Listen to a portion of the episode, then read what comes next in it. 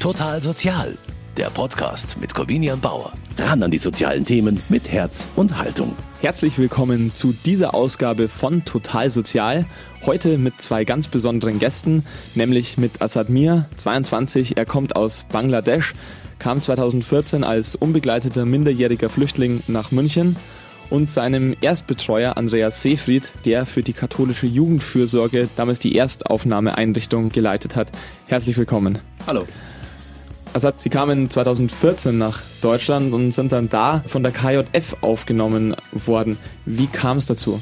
Als ich 14 Jahre alt war, ich musste plötzlich äh, mein Heimatland verlassen wegen politischer Probleme von Familie. Und äh, dann musste ich halt plötzlich Bangladesch verlassen. Meine Eltern wollten auch das dass ich äh, Bangladesch verlasse, damit wir keine Probleme bekommen. Und danach, die haben auch Bangladesch verlassen. Und äh, mein Papa hat zu mir gesagt, dass ich äh, nach Europa äh, fliege und äh, dort Hilfe bekomme, so Schule und solche Grundsachen. Du hast Hilfe dann auch in Deutschland bekommen und zwar von der KJF, der katholischen Jugendfürsorge in München. Herr Seefried, Sie haben damals die Erstaufnahmeeinrichtung geleitet. Wie haben Sie Assad kennengelernt? Ja, es war ja damals die ganz große Willkommenskultur auch in, in München mit den Flüchtlingen und die zuerst alle in der Bayernkaserne in München aufgenommen wurden. Und dann wurde nochmal gescreent, welche Jugendlichen auch unter 18 Jahre alt sind. Und Damals hatte ich die Erstaufnahmeeinrichtung in der katholischen Jugendversorge in der Meindelstraße geleitet, wo dann Jugendliche aus der Bayernkaserne zu uns vermittelt wurden. Und da war unter anderem dann auch der Assad dabei, den wir dann aufgenommen haben und ihm versucht haben, ihm ein erstes Zuhause in Deutschland, in München zu geben. Also eigentlich so eine Art Basis für das weitere Leben hier. Das ist ja ganz gut geglückt. Jetzt ist 2020. Ähm, du bist noch hier, du hast eine Ausbildung gemacht und du konntest der katholischen Jugendfürsorge auch etwas zurückgeben. Du hast Anfang der Corona-Pandemie die katholische Jugendfürsorge KJF unterstützt, indem du den Mitarbeitern Masken besorgt hast. Wie hast du das gemacht? Ja, erstmal kommt die Frage, ich wollte das halt von Anfang irgendwas zurückzugeben, KJF, weil äh, ich bin 2014, 22. November nach München angekommen und dann war ich halt so fünf, sechs Tage in die Bahnkaserne und von Bahnkaserne bin ich halt dort weitergegeben wurde. Und die haben mich halt so viel geholfen und ich habe dort wie zu Hause gefühlt, so sieben, acht Monate. Und das war halt größte Hilfe für mich hier in Deutschland und dann habe ich mir immer gedacht, ja, wenn ich irgendwann Chance habe, irgendwas zurückzugeben und das war richtige Zeit für mich und habe geschafft. Wie das alles zustande gekommen ist, wie die Flucht von Assad nach Deutschland verlaufen ist und wie es dann zu der Maskenhilfe zu Beginn der Corona-Pandemie kam, darum geht es heute hier bei Total Sozial. Mein Name ist Corbina Bauer und ich freue mich, dass Sie dabei sind.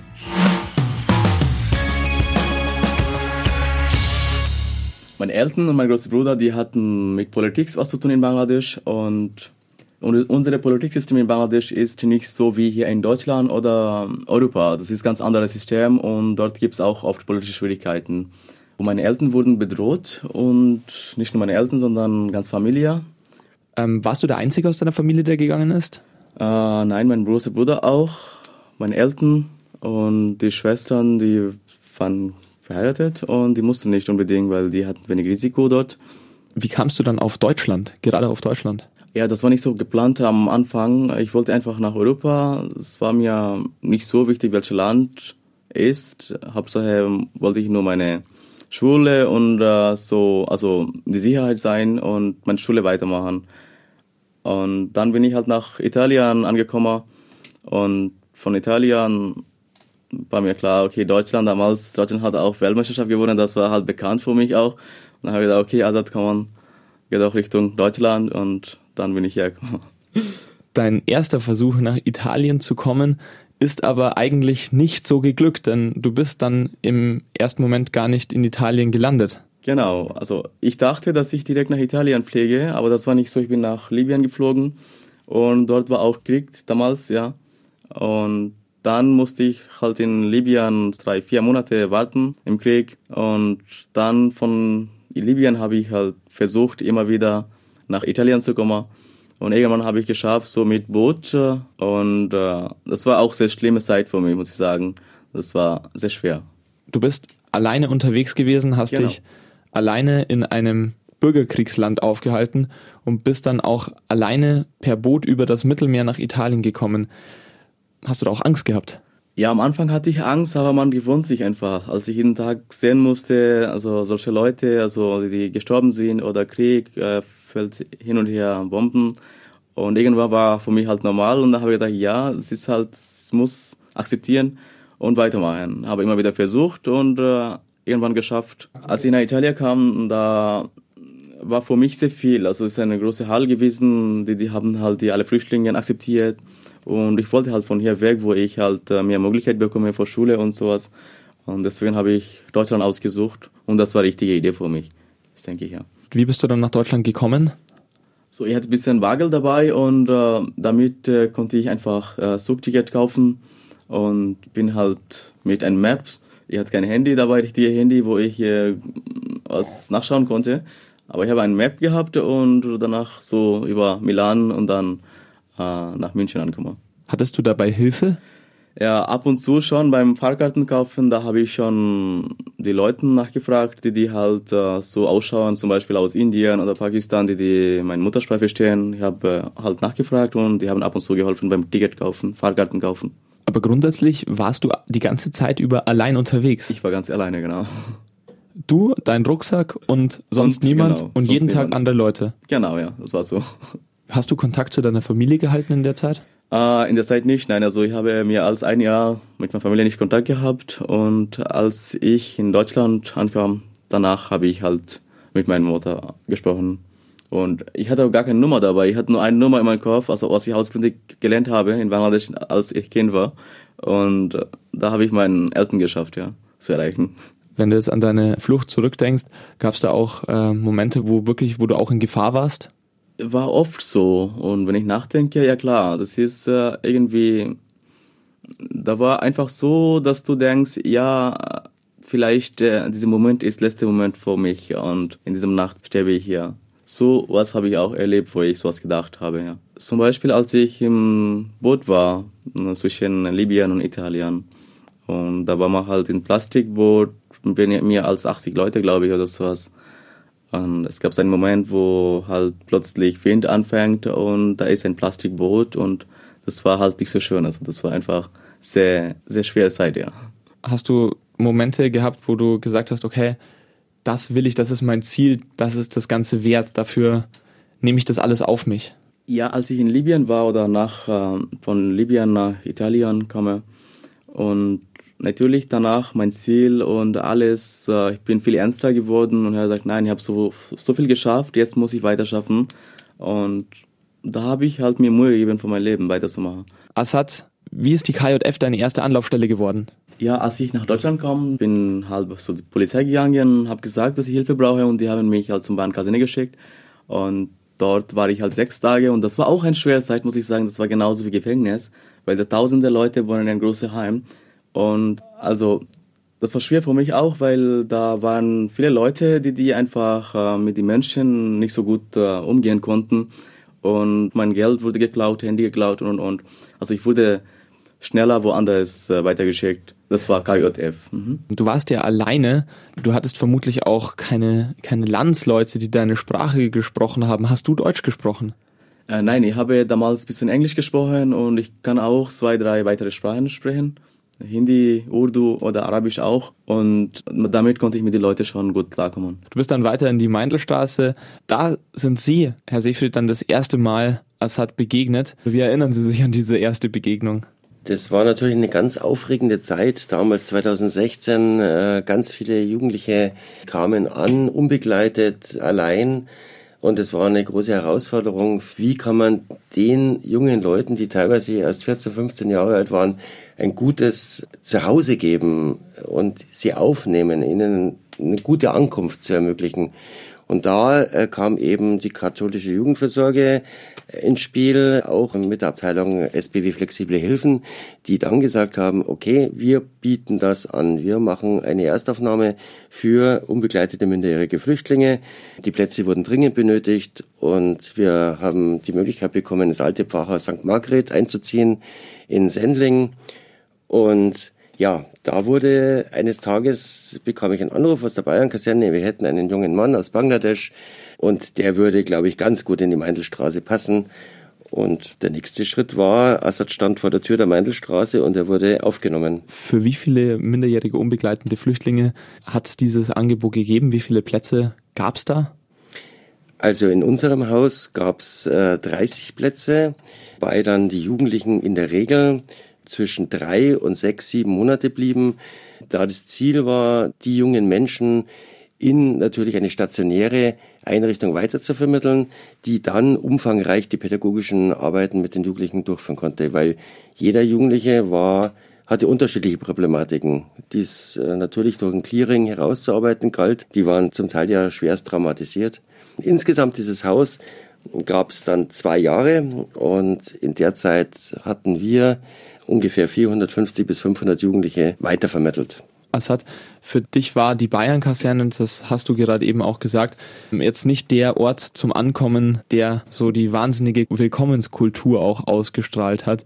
Wie war das dann in der Meindelstraße bei der KJF? Das war ganz anders. Also, da war ganz anders, was ich nicht erwartet habe. Das war einfach wie zu Hause, muss ich sagen. Ich habe auch mein eigenes Zimmer gekriegt irgendwann und äh, die waren super nett zu mir. Und Hast du in der Zeit dann auch Kontakte geknüpft, die geblieben sind? Hast du Freunde gefunden? Ja, natürlich. Ich war halt sieben, acht Monate in diesem Haus, Meindelstraße. Da habe ich halt angefangen, neue Leute kennenzulernen, ja. Wie funktioniert das dann da? Man teilt ja irgendwie ein Schicksal, aber ansonsten ganz wenig. Ja, das ist halt so, das ist schwer am Anfang und wenn man halt so wochenlang dort bleibt und werden die Leute einfach anders und die unterhalten auch anders, die essen zusammen spielen zusammen, gehen zusammen in die Schule. Und das war irgendwann ganz normal für mich, ja. Hast du dann auch Deutsch gelernt? Genau, ich habe hier, da habe ich in die Meidelstraße habe ich angefangen Deutsch zu lernen.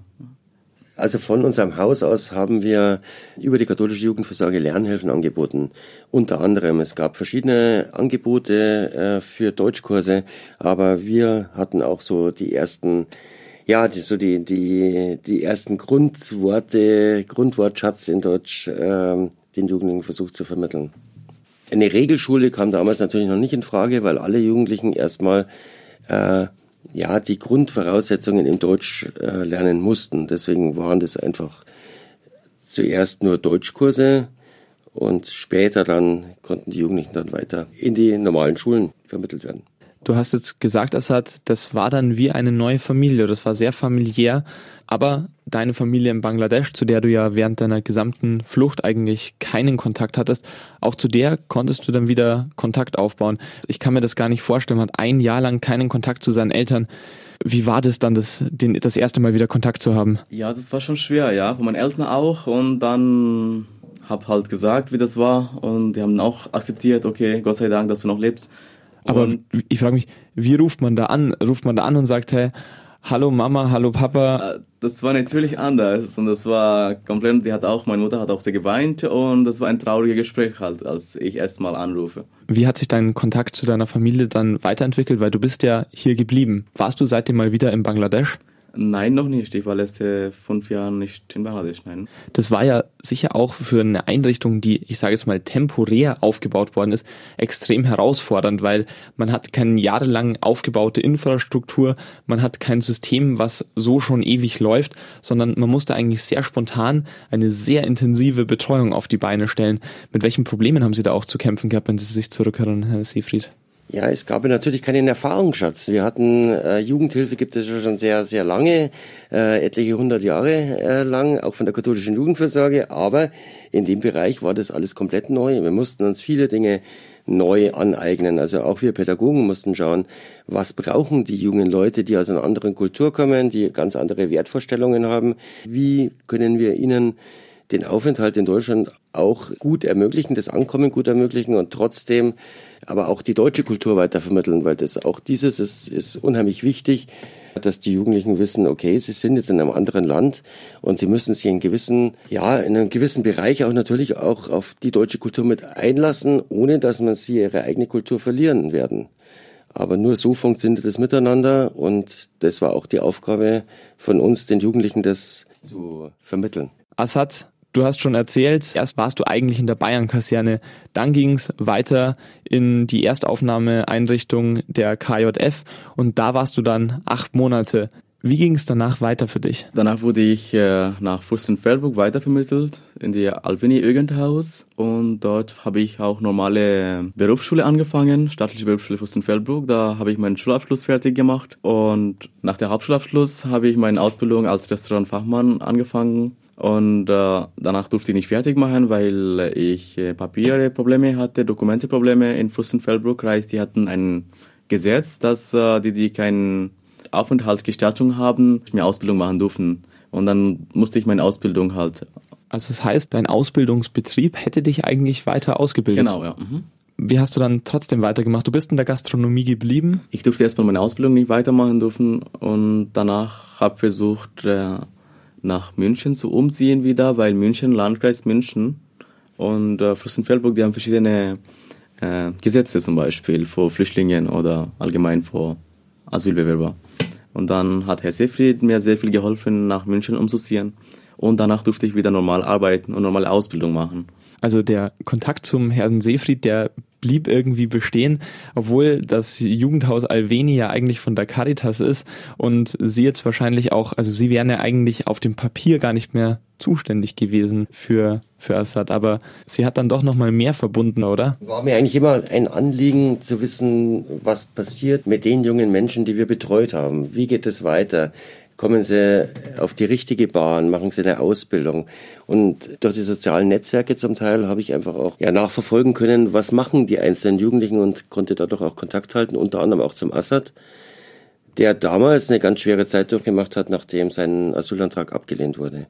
Und da kamen wir eigentlich wieder enger in Kontakt, weil er brauchte auch jemand, um zu reden und brauchte dringend Hilfe, weil, wie er schon gesagt hat, Fürstenfeldbruck und München legen, die Gesetze sind gleich, aber die Gesetze werden unterschiedlich ausgelegt. Es sind Kann-Paragraphen und keine Muss-Paragraphen. Und deswegen kann man zum Beispiel in Fürstenfeldbruck sagen, da wird äh, Ausbildung nicht genehmigt, in München sehr wohl. Hat es dann in München hingehauen mit der Ausbildung? Ja, dann war das zu spät für mich, für meine Ausbildung und dann habe ich normal in die Gastronomie als Servicekraft angefangen.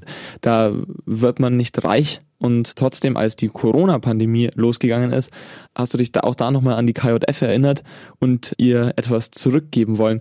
Du hast damals dann Masken, als es überhaupt keine Masken gab, für die Mitarbeiter der KJF besorgt. Wie hast du das geschafft? Ja, wie gesagt, das war mein Plan eigentlich von Anfang, dass ich irgendwas zurückgeben möchte, irgendwann, wenn ich es wenn ich schaffe oder kann. Und das war die richtige Zeit für mich. Und ich habe halt mit der Zeit über Sozialkontakt, Facebook, Instagram mit Bangladeschi Leute auch Kontakt gehabt. Und daher von Bangladesch habe ich das besorgen können und hier schicken lassen. Das hat ja für dich bedeutet, dass es, naja, es war natürlich ein finanzieller Aufwand, oder was hast du damals verdient? Ja, das fast, fast Mindestlohn und Trinkgeld halt so. Du hast von nichts eigentlich diese Masken bezahlt. Warum? Was hat dich da so motiviert dazu?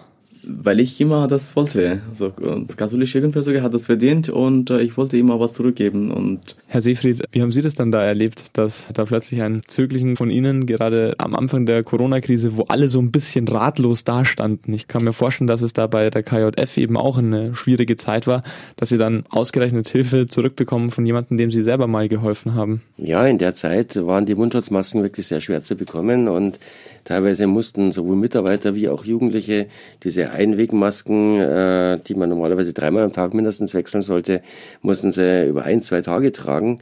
Und ich habe darüber dann irgendwann mit Assad gesprochen, dass wir so Probleme hatten und habe dann eigentlich gar nicht gewusst, was er mit dieser Information dann macht und wie er damit umgeht. Und er erzählte mir dann am Tag später, er hat es nach Bangladesch telefoniert und will versuchen, Mundschutzmasken für uns, für die katholische Jugendversorge zu organisieren, für SBW Flexible Hilfen und auch natürlich für die ganze katholische Jugendversorge. Und ich konnte es nicht glauben. Also ich konnte es nicht glauben. Ich habe mir gedacht, ja, äh, wie so viele junge Leute hat er viel im Kopf, möchte viele vielleicht auch zurückgeben, aber dass das dann wirklich, äh, dass das wirklich umsetzt, war für mich sehr, sehr überraschend und ich war auch sehr stolz drauf. Warst du dann dabei, als äh, die Masken verteilt worden sind? Genau, ich war dabei und äh, die waren einfach sehr dankbar und sie waren einfach sprachlos. Wow. Eine sehr intensive Beziehung, die es da zwischen dir, Assad, und der KJF seit fünf Jahren gibt. Für dich ist aber die Frage, ob sich diese Beziehung weiterhin führen lässt. Denn dein, du hast schon erzählt, dein Asylantrag wurde abgelehnt. Wie geht es da für dich weiter jetzt? Droht dir die Abschiebung? Genau, Asyl wurde abgelehnt und dann jetzt, es gibt ein Gesetz hier in Deutschland, heißt 25a. Das heißt, man muss so fünf Jahre in Deutschland sein und Schulabschluss haben müssen. Aber es gibt noch ein paar Probleme dazwischen. Da muss ich meine bangladesische Passport abgeben. Und das ist momentan schwer für mich von Bangladesch zu besorgen, obwohl ich zwei, dreimal bei bangladesischer Botschaft war hier in Berlin. Und die sagen, ja, ich kriege mein Passport und wenn ich mein Passport kriege, ich muss halt Ausländerbehörde hier abgeben und danach hoffentlich kriege ich eine Aufenthaltsgenehmigung. Wenn das nicht klappt, was passiert dann? Äh, Abschiebung kann passieren. Du möchtest nicht zurück nach Bangladesch, Eigentlich oder? nicht, weil fünf Jahre bin ich hier und Freunde, Schule, Schule besucht hier und gesamte Freundkreis hier und alles wird schon ein bisschen schwer, plötzlich zu verlassen, ja. Aber für dich kann es eigentlich nur hier weitergehen und du hast gesagt, dass die Bedingungen sind, fünf Jahre hier zu sein. Das bist du. Die Bedingung ist, einen Schulabschluss zu haben. Du hast einen Hauptschulabschluss hier gemacht und die Bedingung ist, dass du gut Deutsch sprichst und das können wir hier hören, dass du das auch gut kannst. Und es liegt jetzt nur noch an diesem Pass. Wie fühlt man sich, wenn man jetzt auch seit Jahren sich da Genau. müht und sich da beteiligt und sich engagiert, auch für die KJF? Was denkt man sich dann da, wenn es da jetzt heißt, ja, aber jetzt müssen sie eventuell wieder zurück in ihr Heimatland? Ja, das wird bestimmt schwer für mich, ja. Es ist ganz schwierig für dich, eine Zukunft aufzubauen oder auch so in die, in die Zukunft zu planen. Egal, ob mit äh, Freundin oder Familie oder mit Beruf oder mit, mit allem, weil eben der Status von dir so unbestimmt ist. Wie plant man da überhaupt eine Zukunft? Ich habe einen Plan und ich bin halt so jetzt, wenn ich manchmal denke, okay, ich habe noch keine Aufenthaltsgenehmigung und vielleicht ich darf nicht äh, in Deutschland weiterbleiben, kann gut sein, wenn ich meinen Passport nicht besorgen kann. Natürlich wird das schwer für mich in die Zukunft woanders einfach einfach nach Bangladesch zurückzugehen und dann wieder von vorne anfangen. Und das heißt, ich habe fünf, sechs Jahre hier in Deutschland einfach so verloren und das hilft gar nicht in Bangladesch, was ich hier gemacht habe. Und wenn ich hier weiter bleiben durfte, hätte ich noch weitermachen können und mein Ziel erreichen können. Herr Seefried, das ist ja Ihre Arbeit, auch Ihre Leidenschaft. Sie versuchen ja eigentlich bei der Arbeit der KJF genau das zu machen, bei den SBW-flexiblen Hilfen, genau solchen Menschen wie Assad hier eine Zukunft zu ermöglichen. Eigentlich ist die Grundlage geschaffen. Begegnet Ihnen so ein Problem häufiger, dass Sie, dass Sie dann auch feststellen, da scheitert es dann, obwohl eigentlich die Bedingungen gut wären? Ja, es belastet mich persönlich auch immer sehr stark, wenn ich von Jugendlichen höre, die wirklich alles versuchen, hier Fuß zu fassen, sich hier auf die Kultur einzulassen, hier eine Ausbildung beginnen oder eine Schule äh, zu Ende machen. Und dann wird es aus rechtlichen Gründen der Asylantrag abgelehnt. Und ich stelle mir das immer vor, ich habe selber zwei Kinder im Alter von Assad, die sich einfach entwickeln konnten, die einfach machen konnten, die Ausbildung machen konnten, Schule. Und das alles ohne Angst. Bei jungen, jungen Leuten wie Assad, der wirklich sich noch nie was zu Schulden kommen hat lassen, der immer in die Schule gegangen ist, der seiner Arbeit nachgegangen ist, hier Steuern bezahlt. Das betrübt mich sehr, sehr, dass, dass diese Leuten nicht automatisch nach einiger Zeit der Aufenthalt genehmigt wird, sondern dass es dann immer noch die Barrieren gibt. Stehen da Verbänden wie der KJF irgendwelche Möglichkeiten zur Verfügung, um das zu unterstützen? Also die katholische Jugendversorge versucht natürlich alles, um die jungen Menschen auch zu unterstützen. Zum Beispiel Begleitung bei Rechtsanwälten oder bei den Anerkennungsterminen, bei den Interviews. Natürlich auch in erster Linie, um den Jugendlichen Deutsch beizubringen, weil das ist die Grundvoraussetzung, dass äh, junge Menschen hier in Deutschland auch Fuß fassen können. Assad, welche Ziele hast du denn hier in München, in Deutschland? Also, ich habe äh, seit fast drei Jahren in Australien gearbeitet oder arbeite immer noch. Und ich möchte bald äh, woanders andere Erfahrungen sammeln in der Gastronomie, also einfach Richtung Gastronomie, weil mein Ziel ist immer, also außer Gastronomie, ich kann nicht anders denken, muss ich sagen. Und vielleicht schaffe ich irgendwann mein eigenes Bar zu aufmachen hier in München. Eine eigene Bar? Hast du schon Genau. einen Namen für die Bar? Oh, das muss ich noch nachdenken. Herr Seefried, wenn Sie jetzt auch zurück überlegen, Sie waren damals ja, ich sage mal, Leiter einer sehr provisorischen Einrichtung, die die KJF damals auf die Beine gestellt hat. wenn Sie jetzt zurückdenken an, an 2015, an das äh, Wir schaffen das und auch ein bisschen an das Verschwinden des Flüchtlingsthemas in der öffentlichen Debatte, haben wir es geschafft oder haben wir noch Baustellen? Ja, wenn ich, wenn ich denke, äh, von Anfang an hat sich sehr viel verändert. Am Anfang, es wurde, es ging kaum ein Monat, wo nicht wir Hilfestellungen bekommen haben, wo wir, wo dann ähm, auch Menschen gesammelt haben für uns in der Erstaufnahmeeinrichtung. Das ist natürlich jetzt inzwischen ganz in Vergessenheit geraten. Mich interessiert natürlich der Werdegang von unseren äh, jungen Menschen, die bei uns gewesen sind und welchen Weg sie gegangen sind. Und ich muss sagen, ich sehe den überwiegenden, die überwiegenden Mehrzahl der Jugendlichen, 80 bis 90 Prozent, die einen sehr, sehr guten Weg gehen, die eine Ausbildung machen, die sich hier in Deutschland integrieren wollen. Und ich sicher, sicher ist das auch damit geschuldet, dass sie noch jung hierher kommen oder relativ jung und äh, dass sie sich auch darauf eingelassen haben, in Deutschland zu sein. Und deswegen äh, möchte ich immer wieder betonen, es lohnt sich die Arbeit mit jungen Menschen, lohnt sich mit jungen Flüchtlingen, lohnt sich nach wie vor. Und man sieht auch bei Assad, was dabei rauskommen kann, ein ganz wertvoller Mensch für uns. Dann möchte ich mich ganz herzlich bedanken bei dir, Assad, bei Ihnen, Herr Seefried, dass Sie sich die Zeit genommen haben, auch über einen sehr persönlichen Weg zu sprechen, der durchaus auch mit großen Opfern und großen Anstrengungen verbunden war. Vielen Dank dafür. Uns auch, vielen Dank. Dankeschön. Und für diese Folge von Total Sozial war es das dann auch schon wieder. Die ganze Folge gibt es wie immer zum Nachhören in unserer Mediathek auf mk-online.de und als Podcast für unterwegs bei Apple Music, Spotify, Deezer und überall sonst, wo es noch Podcasts gibt. Am Mikrofon war Corbinian Bauer. Ich bedanke mich bei Ihnen fürs Zuhören und freue mich, wenn Sie auch beim nächsten Mal wieder einschalten zu Total Sozial. Total Sozial, ein Podcast vom katholischen Medienhaus St. Michaelsbund, produziert vom Münchner Kirchenradio.